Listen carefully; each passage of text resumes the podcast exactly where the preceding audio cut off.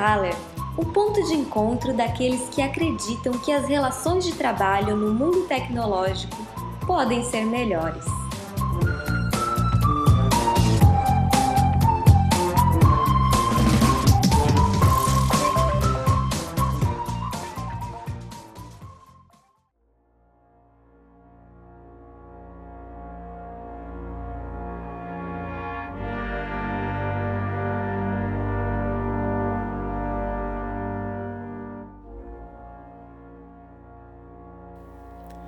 É chegada a hora de revelar os detalhes de um experimento aplicado na Thaler, o fluxo unificado.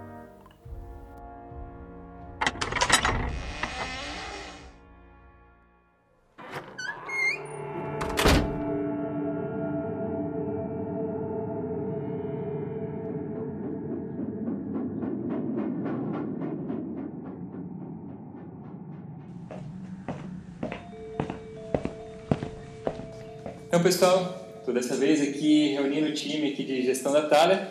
A ideia é a gente trocar uma ideia com o Elal, que vocês já conheceram no episódio passado, é o nosso analista de negócio aqui da Thaler. O Rafael Cáceres, que é nosso fluxonomista, desenvolvedor também aqui na Thaler.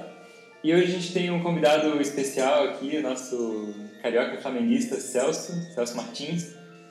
E aí, Celso, se apresenta aí para o pessoal, diz um pouco de quem é tu e para a gente poder iniciar essa conversa hoje. Olá pessoas, meu nome é Celso Martins e eu trabalho ajudando a Thalia em evoluir processos, um pouco de pessoas, pessoas ficar mais com a Mari, mas nessa linha do soft do hard skill aí que anda tanto na moda, eu tento ajudar um pouco a Thalia com um pouco de hard skill. E a gente reuniu essa galera aqui para trocar uma ideia sobre o Kanban no fluxo unificado de portfólio de projetos que foi uma apresentação que o Rafael apresentou no Agile Brasil, que rolou uma, uns 10 dias atrás, mais ou menos. Quem não está ainda acostumado com, com esse termo, a gente vai começar um pouco do, da base aqui e mais para frente mostrar um pouquinho da, das métricas que a gente usa, um pouco da história e dos desafios que a gente está passando aqui na Thaler. Então, Rafael, fica à vontade aí para... e aí, pessoal, tudo bem? Bom, é, essa palestra que, que eu dei no Agile Brasil foi basicamente falando, mostrando o que é o fluxo unificado. Então, o fluxo unificado, ele surgiu a partir do problema que a gente tinha, bem grave, que era a variabilidade aqui na entrada de, de projetos da Thaler. Então, a gente tinha vários problemas como um cliente atrasando para começar, ou alguma burocracia impedia que a gente conseguisse começar no prazo, ou um projeto era cancelado em cima da hora. E esse tipo de variabilidade era muito ruim para a gente, porque a gente não conseguia ter muita previsão. Então a gente tinha que alocar os times, a gente alocava os times, aí aquele time é, se quebrava, né, porque aquele, aquele projeto não ia começar. E o que acontecia? É, a gente tinha aí a lei de Brooks aplicada. A definição básica da lei de Brooks é o seguinte: é, você colocar mais pessoas num projeto que já está atrasado, só faz o projeto ficar mais atrasado por aquilo que eu estava explicando, de que você vai parar pessoas que estão produzindo para ajudar pessoas que estão entrando no projeto. Então, além de você não ganhar performance imediata quando você coloca mais gente, você ainda é, tem uma é, perde performance, né? porque sem essas pessoas não está parando, você tem mais complexidade. Então, quem trabalha com software vê que você vai ter mais problemas de, no Git, você vai ter mais problemas de ambiente. Então tem todo esse problema. Então você demora um pouco para conseguir ter essa performance. Então, como, como o Brooks fala, quando o projeto já está atrasado, não coloque mais gente, porque você vai reduzir essa performance para você ganhar lá na frente. Né? Então você pode colocar mais pessoas quando você tem prazo, né? quando você tem um tempo hábil para você ganhar performance. Quando você não tem esse tempo hábil para ganhar performance, não coloque mais gente. Simplesmente isso.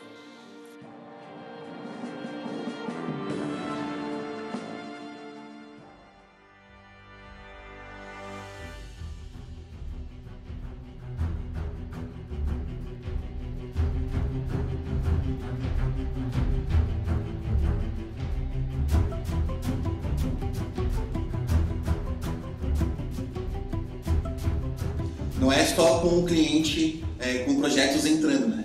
A gente tem também muitos problemas que ocorrem de variabilidade durante o desenvolvimento, né? durante a operação daquele projeto, como os serviços que a gente é, serviço de integração que a gente depende de outros fornecedores não chega a tempo, ou tipo um ambiente que o que o nosso cliente nos fornece ele sai fora do ar e a equipe fica indisponível de continuar trabalhando. Então a ideia desse desse modelo é conseguir mitigar esses, esses essas variabilidades, né?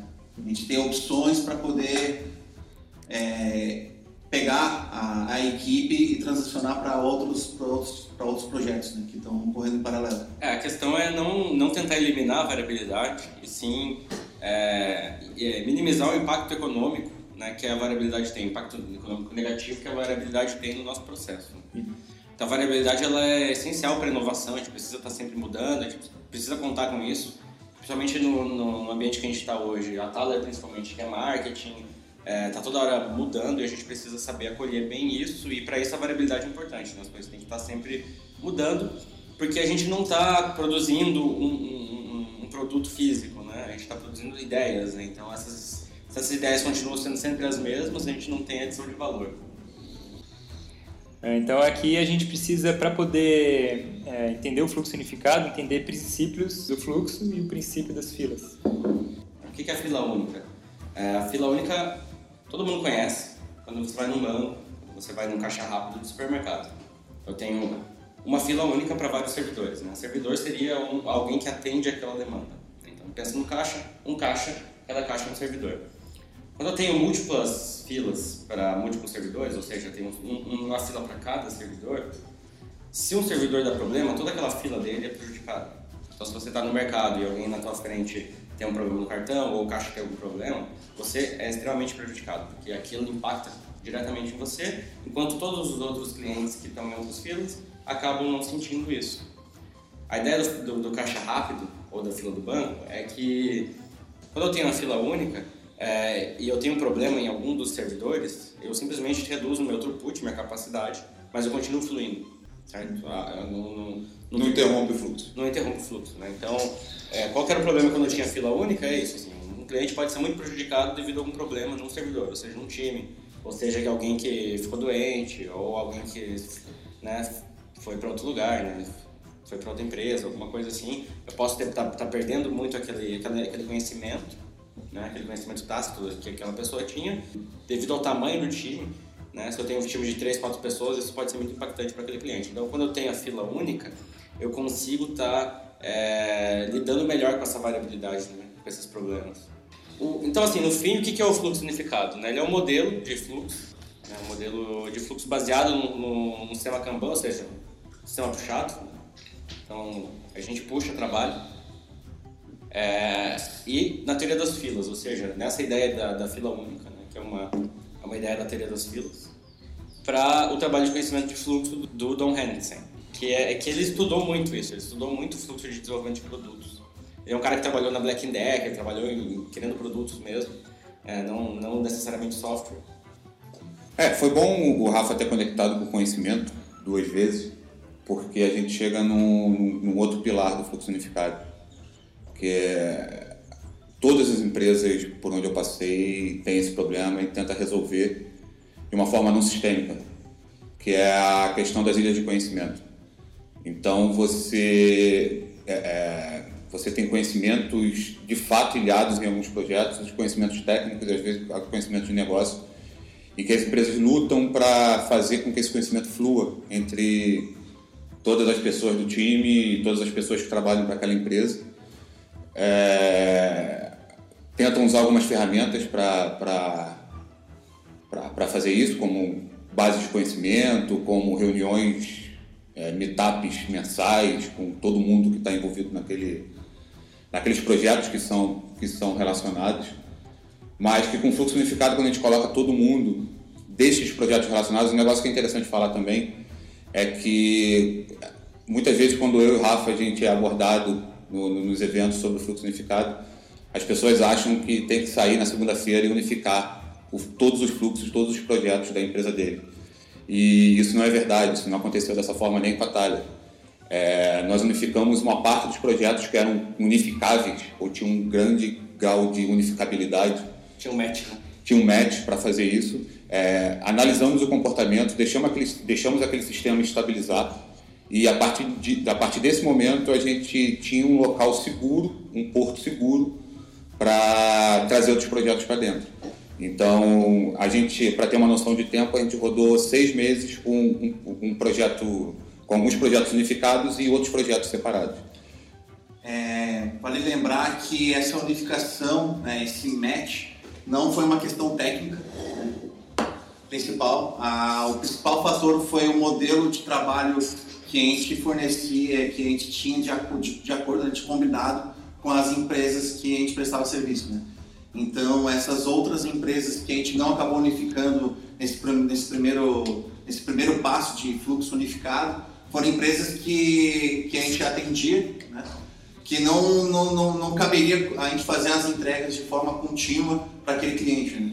Então, a gente primeiro unificou a, os clientes que tinham essa proposta, né? que fosse possível fazer esse tipo de, de comportamento, e aí, num segundo passo, depois tiver estava amadurecido o processo suficiente, a gente integrou tudo, né?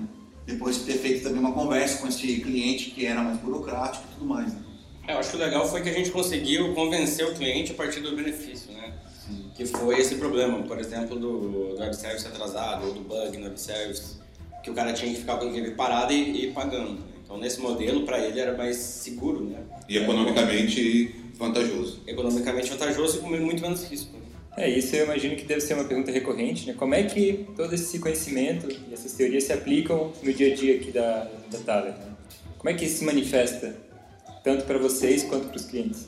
A unificação básica foi, foi um board, né? Acho que a primeira coisa foi a gestão visual. Então a gente unificou todos os projetos, no, todos os projetos que a gente unificou, né? A gente colocou todos os projetos que a gente unificou no mesmo board, né? no mesmo board de, de Kanban é, cada um como uma classe de serviço, né? cada um tem uma corzinha ali dentro. É, esse, esse, primeiro benefício foi já legal, automaticamente a gente conseguiu ver o que, qual que era, o que estava acontecendo. Né?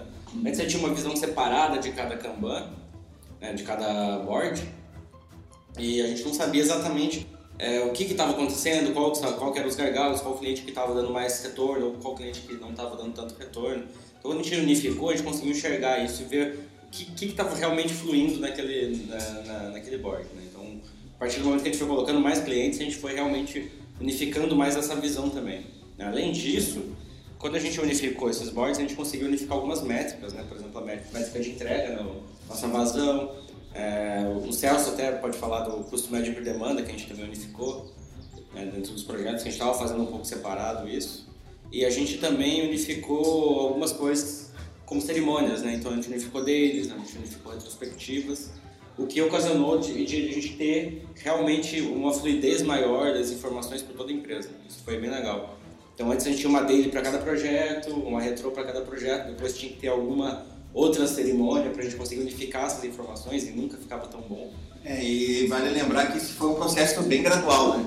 Não foi uma coisa que, tipo, tu sai de uma palestra sobre fluxo unificado e em dois dias tu consegue, né? Isso é um processo que demorou aí praticamente seis meses. Né? É, em cima do que o Rafa e o Elau falaram, é, eu quero colocar o terceiro pilar que, é, que nos motivou a fazer essa mudança é, do fluxo unificado, que é o, a redução do custo de coordenação. Então, como o Rafa falou, a gente, com vários times, a gente chegou a ter, sei lá, quatro, cinco times desde há dois anos que eu trabalho na Thalia. E a Thalia sempre foi uma empresa ágil. Então ela tinha duas, três times, quatro times pequenos, e esses times precisavam fazer planning. É, esses times precisavam fazer retrospectiva, esses times faziam, esses times faziam daily. E facilitadores e, e, e, e como a Thalia, na Thalia existe uma, uma estrutura de gestão, a gente não trabalha com gestão zero aqui, esses gestores precisavam participar também de todas essas cerimônias para saber exatamente o que estava acontecendo na empresa. O analista de negócio precisava estar também nessas cerimônias, todas essas cerimônias, para saber o que estava acontecendo na empresa. Quando a gente colocou todo mundo dentro do mesmo time, a gente passou a ter uma retrospectiva. É, hoje em dia a gente nem tem mais retrospectiva por, por cadência de data, mas esse é assunto para outro podcast. É, a gente tem, a gente não tem mais planning, porque a gente passou a, a trabalhar uma planning por história é, um fluxo mais contínuo que é, tem mais a ver com Kanban. Então, é, esse seria o terceiro pilar que sustenta o, o, o fluxo unificado. E ainda pegando o gancho em cima do que o Elal falou, é, quando essa ideia surgiu aqui na Thalia e o pessoal colocou fé em implementar, A primeira coisa que a gente fez foi, com esse time de gestão, a gente marcou uma reunião e a gente fez um SWOT, um SWOT reduzido, só com os benefícios e os, e os riscos e os desafios que a gente encontraria para estabelecer o fluxo unificado. É, não preciso nem dizer, esse foi um contexto da Thaler, mas o, o lado positivo estava muito maior do que o lado negativo.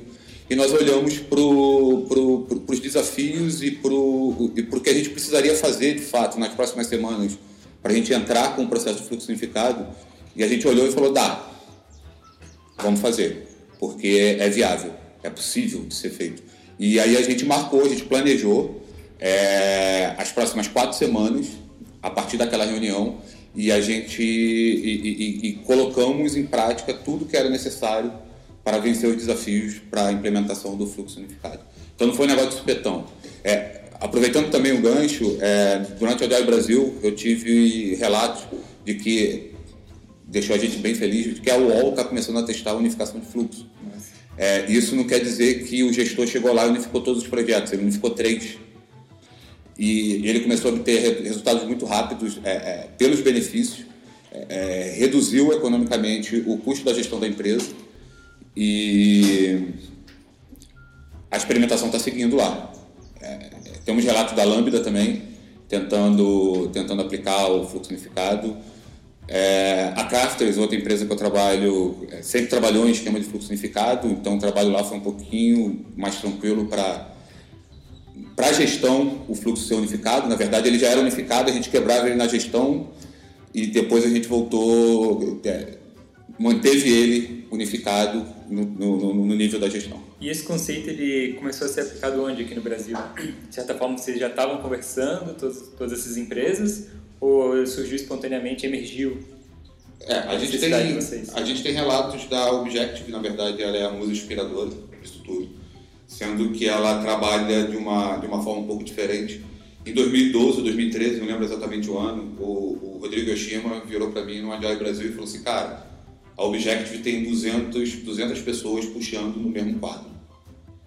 E isso calou fundo dentro de mim, só que eu, não, é, eu fui processando essa informação. É, conversei muito com o Ramon, que é o diretor Ramon Tramontini, que é o diretor de operações da, da Objective. Entendi, ele me mostrou uma planilha gigantesca, vários gráficos, é, mas nunca, é, nem soube de outra empresa que fizesse isso e nem nem tinha sido possível fazer um link tão ou um link ou um fit tão tão tão perfeito como aconteceu com a Thalia e talvez até com o momento que aconteceu com a Thalia e com a Crafters. Então, é, hoje no Brasil que já trabalham dessa forma, é, eu citaria a Objective, é, muito mais experiente que nós, mas um, esquema de fluxo unificado diferente. Elas, eles têm vários times puxando da mesma fila de entrada e a Thalia e a Crafters que não têm times para a visão da gestão e, e, tem uma fila única de entrada do backlog. Legal. O Rafa citou então os boards ali, que são é, a materialização aqui para a equipe né, do fluxo. Como é que o cliente enxerga do lado dele? Como é que ele acompanha esse... É, isso é interessante, porque dependendo da quantidade de projetos que o cliente tem, então tem clientes que tem um projeto, tem clientes que têm múltiplos, né? Quando o cliente tem múltiplos projetos, ele também está vendo um fluxo unificado. Né? Um fluxo unificado dos projetos deles. O que é legal porque ele consegue é, mudar a priorização, né? Então ele também consegue, ah, agora vou dar mais atenção para esse projeto, menos para esse, e ele consegue ir balanceando é, o quanto de cada um. Coisa que se você tivesse um, um time fixo para cada projeto, você não poderia. Então você não tem aquela é, flexibilidade, né, aquela elasticidade do time de você poder crescer um pouco, diminuir. É, não poderia, mas os clientes pedem. É, é normal empresas que têm vários times é, e, e, vários projetos dentro da mesma empresa, é, o cliente pedir, você poderia desalocar dois ali e alocar no projeto B? Sim. O projeto A está bem, poderia alocar no, no, projeto B? Aí a gente cai na lei de Brooks. É, o problema da lei de Brooks é a performance, né? Você tem uma, você consegue ter essa performance, mas você demora até você chegar nela. Então, normalmente o que acontece? Ah, vou colocar duas semanas o cara nesse projeto e, e às vezes é duas semanas que ele precisa para começar a performar naquele projeto, né? Não só ele performar, como a equipe toda. Né? Então, quando você muda essa composição, você tem aquela declínio de performance da equipe inteira. Por quê? Porque quem está trabalhando, quem está produzindo, vai ter que parar para explicar o projeto para quem está ajudando. Tem que ajudar com, com, com ambiente, com dúvidas, apresentação do cliente. Então, é, é, esse, essa perda de performance ela demora um pouquinho para você conseguir ganhar. E se você deixa a pessoa duas semanas ou três semanas, quando ela começa a ah, quando o time voltar a performar, você tira ela. E aí você tem outra lei de Brooks aplicada, né? Então, é, é, um, é um tende ao, tende ao zero, né? É, e a gente tem um caso real já com o fluxo unificado aplicado aqui dentro da Thaler em 2015 uh, já com o fluxo unificado, já dentro do, do, processo da operação da Thaler, a gente teve uma necessidade com, que a gente estava fazendo um novo portal de uma, de uma empresa de cosméticos de grande relevância aqui no país. Pode falar. Né? E, e aconteceu, né? Esse projeto a gente conseguiu colocar ele em 40 dias no ar. E teve um momento do processo que a gente teve que fazer uma aceleração. E aí, como a gente já estava trabalhando nesse modelo, né, e toda a equipe da, do desenvolvimento estava habituada a mexer no projeto, uh, a gente teve que passar de numa média de três desenvolvedores ele que estava atacando as demandas desse projeto para nove. Né? E isso aconteceu de um dia para o outro. Tá? Uh, em resumo, é, de uma semana para outra a gente conseguiu triplicar a quantidade de cartões, é, de histórias né, entregues nesse projeto. Né? Obviamente, para fazer isso, né, uh, teve uma questão do analista de negócio, que, era, que é meu caso, que a gente teve que conversar com cada um dos clientes que a gente estava atacando em paralelo, né, é, mostrar o, os, os, motivos por que, que a gente teria que estar tá fazendo isso. Então, teve uma, uma questão de troca-troca, né? É, por que, que, a gente estaria, por que, que a gente estaria diminuindo o, processo, o projeto deles naquele momento, por uma necessidade interna da Thaler, e está pegando essa esse gap né, desses, desses outros clientes e atacar num momento mais propício. Né? Mas isso foi tudo uma questão de negociação. Como é que vocês lidam com a priorização do que deve entrar no fluxo, do que deve sair primeiro? Vai lá, então, vai então, cara, uh, para fazer esse tipo de coisa, a gente utiliza uma técnica que já foi apresentada em um outro podcast, que é o BVP, né, o Business Value Point. Quem quiser dar uma olhadinha lá no blog da Tara, que tá, tem dois artigos em um podcast falando exatamente sobre isso.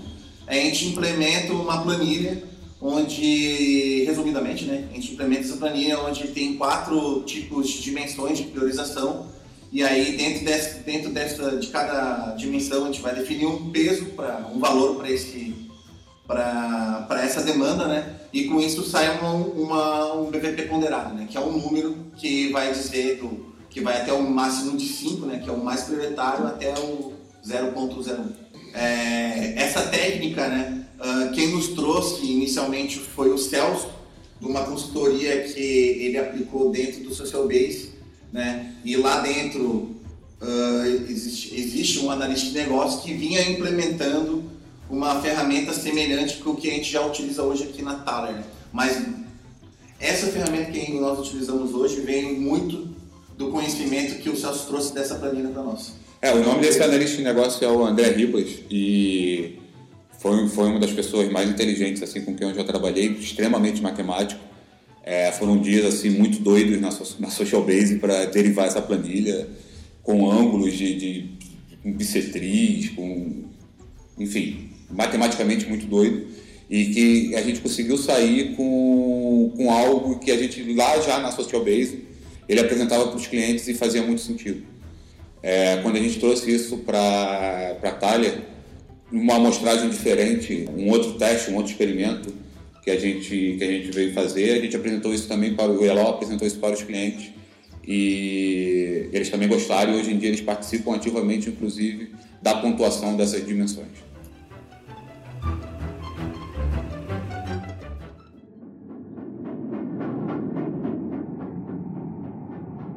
Beleza, e para extrair as métricas que vocês precisam mostrar para os clientes, vocês usam algum tipo de ferramenta específica? Conta um pouco disso para gente. Sim, é... até, meia... até final de, de agosto, ali, início de setembro, a gente utilizava o Gira né, como uma ferramenta de apoio para tirar, coletar alguns tipos de métricas. Mas a partir ali de, de, de setembro né, em diante, uh, a gente começou a usar uma nova ferramenta chamada Conflux, né? que quem está construindo né, e mantendo essa ferramenta hoje é a Crafters. uh, que ela traz para nós uh, uma série de relatórios focado em cima do nosso fluxo unificado. Então, o legal dessa ferramenta é que antes de utilizar ela propriamente dito, a gente usava, a gente tinha um cockpit, né? que a gente chamava um cockpit de avião, que foi construído aí, o Celso construiu para nós,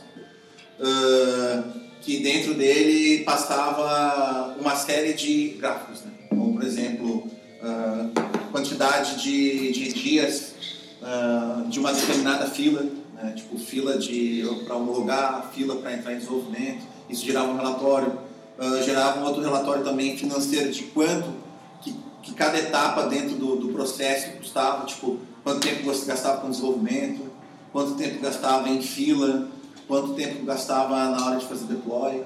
Então, toda essa, todo, esse, todo esse cockpit a gente, é, o Celso desenvolveu e a partir desse, desse, desse, desse cockpit né, começou a ser introduzido essas funcionalidades dentro do Conflux. Né? E a partir desse momento a Thalia também começou a utilizar o Conflux porque tipo, desburocratizava toda a operação toda a operação do minha, né, principalmente, porque eu tinha que pegar todos os processos, toda a transação que acontecia dentro do Gira, a gente registrava isso dentro de uma planilha. E, essa, e, e esses registros no final geravam os gráficos. Né? Então todo esse processo agora foi automatizado dentro dessa, dessa ferramenta. Então diz aí, Celso, se o pessoal quiser acessar o Conflux, qual que é o endereço ali, quem que procura? confluxlab.co Lá tem uma landing page que você pode colocar o seu e-mail e marcar uma, uma demonstração.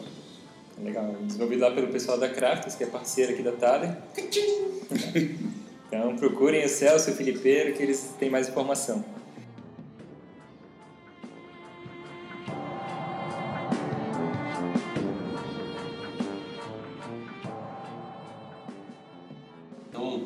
uma das coisas mais é, que, que, são um pouco chatas é quando você tem que trabalhar num projeto único por um ano seguido, né? E aí você às vezes deu, deu azar de pegar um projeto que não é tão legal, não é uma inovação, não é inovador ou, né? É, e, e, o desenvolvedor sempre quer desafio, né? Então o que acontecia? Se você pegasse um projeto que era mais crudes, mais relatórios, e outro cara pegava um projeto que era bastante inovação, machine learning, que fosse, é, ficava meio injusto, né, com os devs, né? Então essa é uma coisa que lá na minha palestra quando eu falei, o pessoal, no fim, veio, veio comentar comigo que é realmente um problema. É, um, um desenvolvedor, até o Davis, que é um amigo meu, falou que ele estava vivendo esse problema. É, que ele estava num projeto que era só crude, enquanto os amigos dele, outros desenvolvedores estavam em outros projetos mais legais e não tinha essa troca. Então, quando você consegue todo mundo trabalhar em todos os projetos, é, você consegue ter, ter essa, esse equilíbrio maior. Né? Então, é, não só isso, como também a questão da senioridade. Né? Então, eu consigo ter, né, isso na visão do dev, eu consigo ter devs mais experientes resolvendo problemas mais, mais complexos e devs mais júniores resolvendo problemas mais simples. Né? Então, isso também é uma coisa que acontece, porque eu consigo também fazer par. Né? Então, isso faz a, a, fluidez da informação ser muito maior. Eu tenho um cara que, que, que manja muito de uma coisa, ele sempre vai puxar alguém que manja um pouco menos para também já aproveitar e passar esse conhecimento. É, até puxando, foi bem, bem pontuado isso que o Rafa falou, mas puxando um gancho lá do, que a gente tinha falado agora há pouco sobre como é que é esse processo de unificação dos projetos, né? Uma coisa que é muito importante, né, que é uma coisa que a gente definiu isso na Thaler, né, é o trabalho em par, né? Porque como é que tu vai unificar todos os projetos num fluxo único, sendo que cada, cada ilha tinha aqueles desenvolvedores, como é que esses desenvolvedores vão começar a mexer naquele outro projeto? Então a ideia de fazer o par, né, nesse início né, desse processo de unificação, era sempre pegar a pessoa, quando fosse pegar uma demanda de um determinado projeto, pegar uma pessoa que já tinha experiência nesse projeto e pegar uma pessoa que não tinha, para essa pessoa começar a adquirir experiência daquele projeto, né? E aí chegar naquele ponto que eu falei daquele projeto, né, que seria a Natura, de a gente passar de um dia para o outro uh, uma quantidade X de pessoas e triplicar a quantidade de entregas. Né? É, esse ponto que o Elau e o Rafa levantaram apareceu no nosso caminho SWOT. Era uma preocupação que a gente tinha é, como fazer se nem todo mundo estava estava com todos os ambientes, todos os projetos. E o pior, é, nem todo mundo conhecia sobre os projetos. A gente passou uma semana de preparação de ambiente, a gente parou a operação da Thalia, a gente passou uma semana com nivelamento de ambiente, nivelamento de conhecimento. Então, é, o líder, ou a gente, o, o cara que mais conhecia sobre aquele determinado projeto, ele fez uma apresentação e demonstrou de forma bem profunda como atuar naquele determinado projeto. Então a gente teve um período de nivelamento é, para vencer mais esse desafio que estava no lado direito do nosso main É, outra coisa é que, é, além só do dev, é, os clientes também têm uma vantagem nisso, que é o seguinte, às vezes eu tinha uma inovação, né? quando eu tinha essas ilhas de conhecimento, eu tinha uma inovação que aparecia só num, projeto. Então, é, alguma coisa de, de CI, alguma coisa de, de, de, de delivery, de DevOps, que era feito num projeto, acabava sendo mais difícil de espalhar para todos os projetos. Hoje não, hoje a gente conseguiu criar uma lane, né, uma, uma, uma raia dentro do nosso Kanban, que na verdade depois parou de ser uma raia e entrou realmente no fluxo, que é a eficiência. Né? Então a gente, hoje quando resolver um problema de eficiência de um, de um projeto, a gente acaba já resolvendo para todos. Né? Então esse conhecimento se espalha bem mais rápido.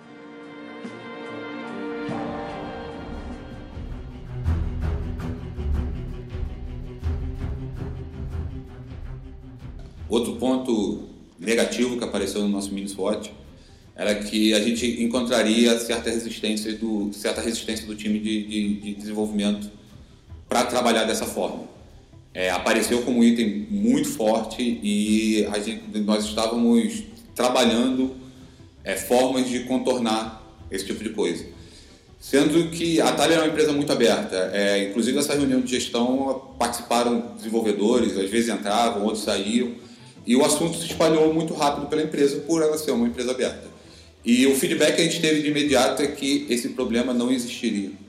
Os desenvolvedores estavam querendo trabalhar dessa forma é, justamente pela questão da motivação. Tinham vários desenvolvedores que estavam trabalhando em projetos muito chatos e outros que estavam trabalhando em projetos muito legais.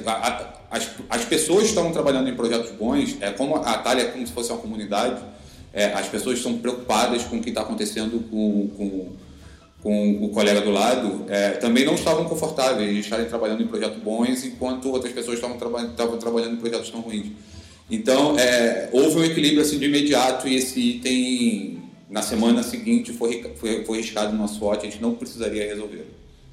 E então, para a gente já poder encaminhar aqui para o fechamento do episódio de hoje, queria saber quais são os principais desafios para alguém que quer implementar o fluxo unificado na empresa onde trabalha? Acho que um dos principais desafios é, é o desafio técnico. Então, quando eu tenho projetos que, que eu tenho tecnologias muito diferentes, é, eu acabo tendo um problema. Então, se eu tenho projetos que estão rodando em COBOL outros projetos que estão rodando lá em, em Go, em Rails, é, acaba sendo mais difícil de unificar, né? todo mundo puxar da mesma, da mesma lane. Então a tecnologia acaba sendo um problema. Quando tem tecnologias que são mais equivalentes, acaba sendo um pouquinho mais simples. Né? Então esse é um problema que a gente não resolveu ainda, talvez nem seja unificável, né? se eu tiver tecnologias muito, muito diferentes, com pessoas muito diferentes trabalhando. Porque a gente começou um experimento esse ano na e na Crafters, que a gente está trabalhando de fato com o fluxo puxado. Eu não sei o quanto isso escala de verdade, mas os nossos devs é, é, não têm a obrigação de puxar a primeira história da fila. Então acontece meio que uma escolha e uma auto-organização deles é, com relação à próxima demanda que será puxada e pra, inclusive para a escolha do pareamento.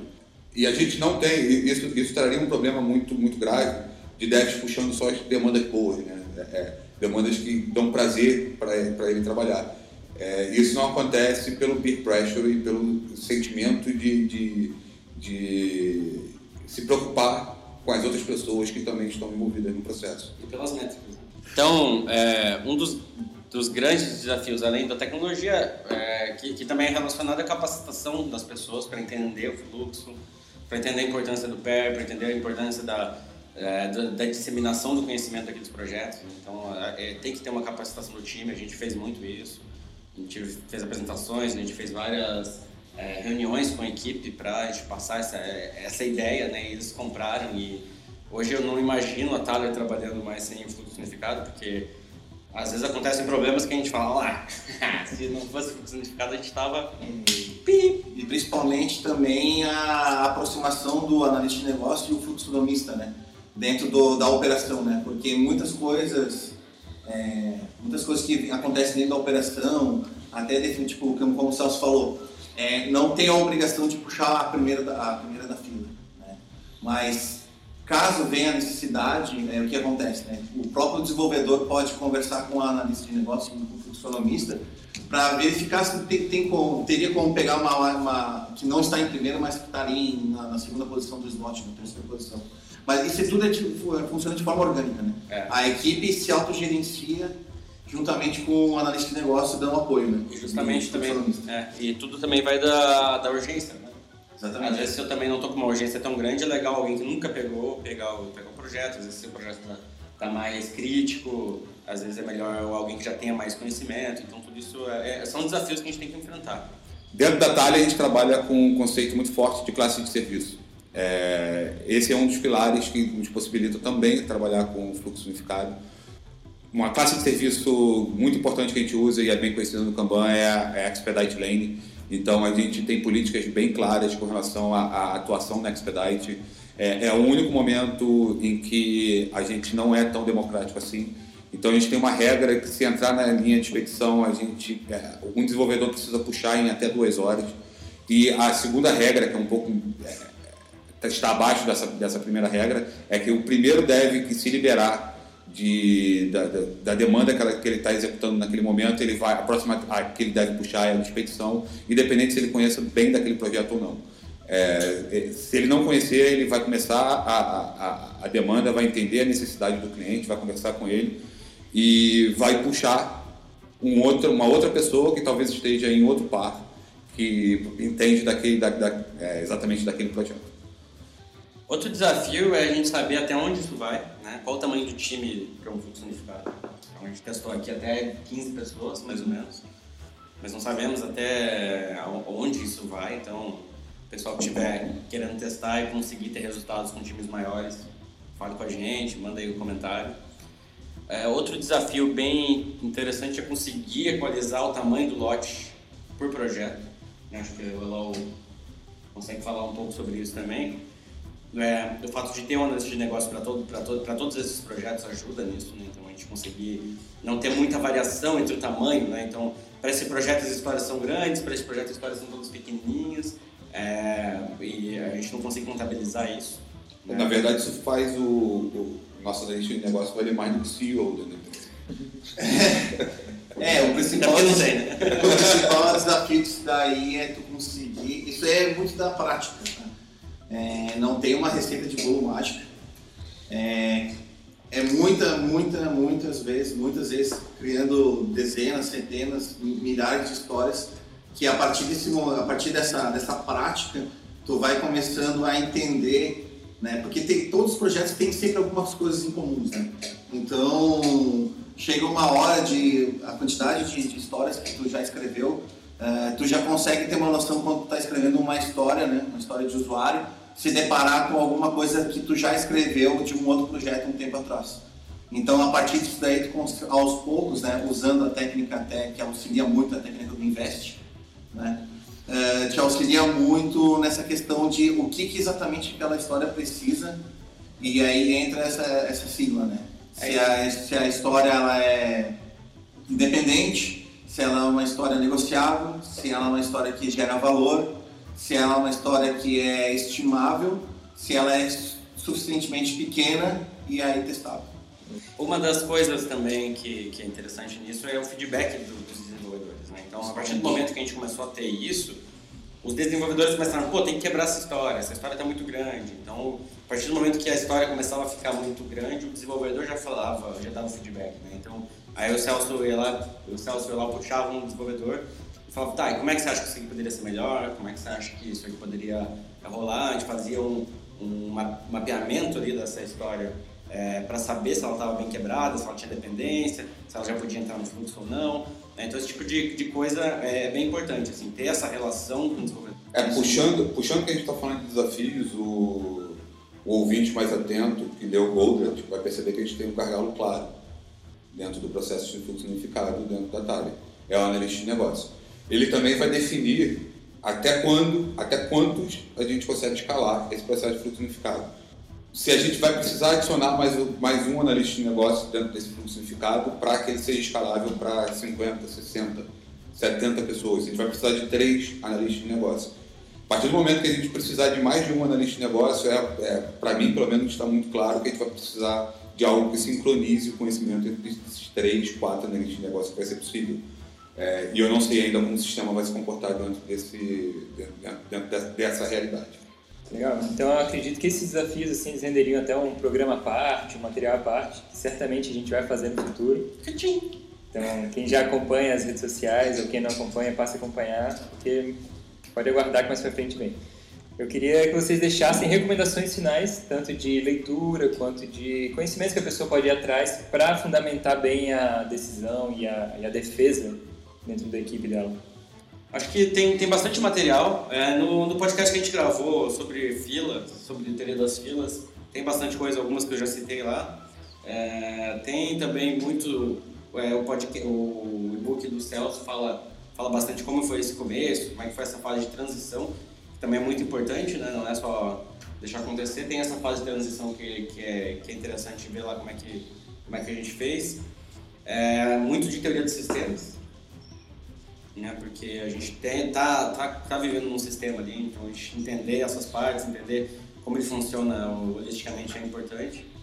É, a gente tem também mais sobre o, o, BVP no podcast do, do Elal, foi o passado. então, se você não viu o passado, ouça o passado.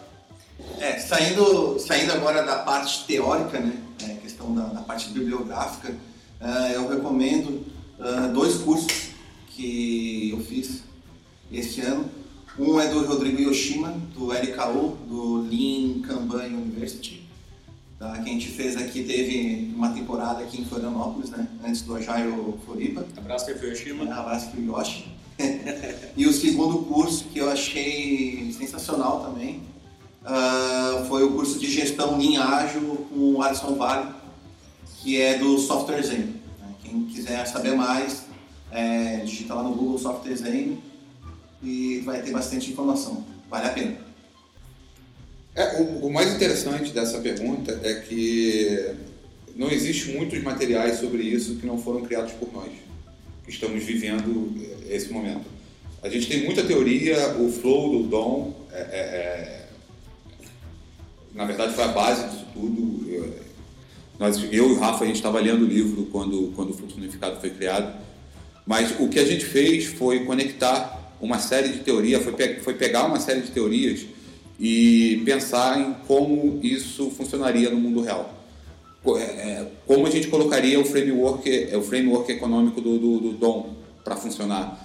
Como, é, como a gente adaptaria a Thaler para trabalhar com, corretamente com a teoria das filas, coisa que banco, supermercado, hoje em dia já está fazendo. Será que era possível trabalhar com tudo que é, tudo que é dito na, na teoria das filas dentro de um fluxo de trabalho de conhecimento?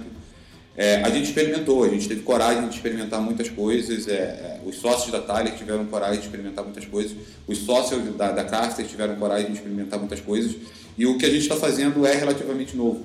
Então, é, dificilmente você vai encontrar essa conexão fora de um material que não seja produzido por nós. Então, você vai encontrar a teoria, você vai encontrar a base do que nos motivou a, a, a, a fazer essas transformações.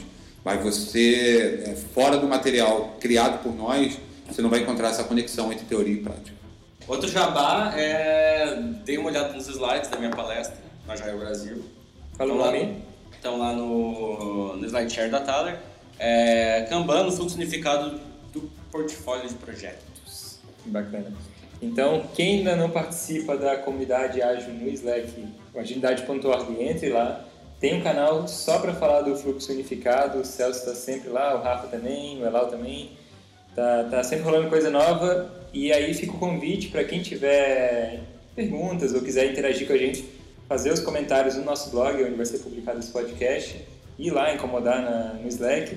Vai ser um prazer a gente aumentar né, a comunidade que está em torno disso, que está mudando isso. Então, imagino que seja um momento histórico até da gente poder escrever um pouquinho da, da história do Agile. Né? está acontecendo hoje no, no, Brasil. Então eu queria agradecer a galera aí, foi, foi bem massa. Bom, vamos terminar aqui dando, dando uma dica é, para quem quer, quer, quer implantar o fluxo unificado. Primeira coisa é entendam o seu sistema, acho que esse é o principal. É, não se limitem, não se limitem a metodologias, não se limitem a, a, a, a coisas pré-prontas. Né? Elas ajudam, com certeza, as práticas ajudam, mas tentem entender o motivo de você estar aplicando cada uma delas. Tentem ver seus, suas dificuldades, quais são os principais desafios, os problemas, e tentem buscar ali dentro práticas que possam te ajudar nisso. Né? E eu acho que no fim é isso, assim, não, não se limitem, né? não, não, não fiquem tentando é, reproduzir sempre a mesma coisa, achando que vocês vão ter resultados diferentes. Porque não vai acontecer. É, dentro do seu contexto, pode ser que o fluxo unificado não faça o menor sentido. A gente não está tentando vender aqui a bala de prata. É, dentro do contexto da Thalia e da, da Crafters, fizeram muito sentido, pelo que a gente tem conversado. É, tem feito sentido para algumas outras empresas também. Para o teu contexto, pode fazer sentido unificar três dos seus dez projetos, quatro dos seus dez projetos. Eu acho que o recado aqui é não tenho, é, não tenho medo de experimentar. É, a, gente, a gente vive num mundo em que a gente precisa ter experimentação. É, o Alexandre Magno fala muito isso no livro dele, do to As pessoas tentam aplicar tudo que vier, toda a teoria que viram na academia no seu mundo prático e quando chegam no mundo real, é, ela é, não encaixa. A teoria não encaixa com a prática. É, não tenham medo de modelar um pouco essa teoria é, e criar sua própria prática, porque é isso que você tem que fazer no seu contexto. Nenhum contexto é igual. Como o Rafa disse, analise o seu sistema, faça, faça uma transição se você quiser fazer, ou comece um processo de transição estruturado. É, não decida fazer esse tipo de mudança. Não é uma mudança que você pode aplicar na próxima segunda-feira. Você precisa planejar. O Yoshima fala muito isso no curso que o, que o Elal citou. É, o, o treinamento dele você sai com muitas coisas para você aplicar na próxima segunda-feira. Isso que a gente está conversando aqui não é para você aplicar na próxima segunda-feira. É, estruture, pense, é, pese os prós e os contras e, e, principalmente, veja se faça sentido você agir em cima dos contras, é, em, cima, em cima dos desafios. Se não fizer contexto, é, sentido para o seu contexto, é, simplesmente não faça. É, a gente, como eu disse, tente a gente outra coisa. tente outra coisa. É, eu acho que é bem esse o recado. Mas nunca tenha medo de experimentar. O fluxo unificado fez muito sentido para nós. Para você pode ser que pode ser que faça sentido outra coisa. E principalmente, né? É, encare que a palavra agilidade não quer dizer velocidade, sim adaptação. E tem um plano de rollback. Uhul! é isso aí, galera. Então, por hoje é só. Valeu! Valeu, galera. Valeu.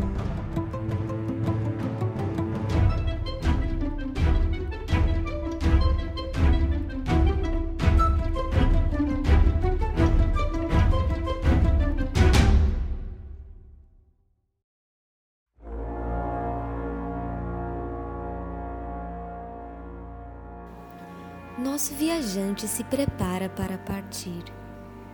Saindo pelos fundos, encontra vários barcos atracados na beirada do rio. Fica para trás, a taverna Thaler.